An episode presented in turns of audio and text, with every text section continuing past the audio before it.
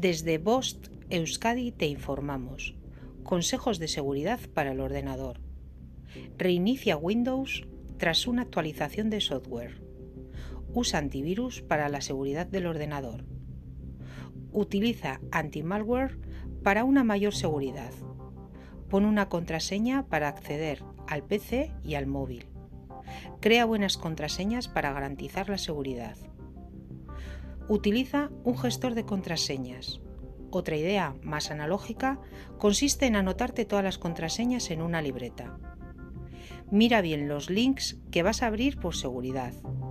Para asegurarte, piénsatelo dos veces antes de darle a cualquier link. Ten a la vista el portátil o móvil. Deja de usar software piratas. Descarga softwares gratuitos en el sitio web del fabricante. Vigila los banners, download.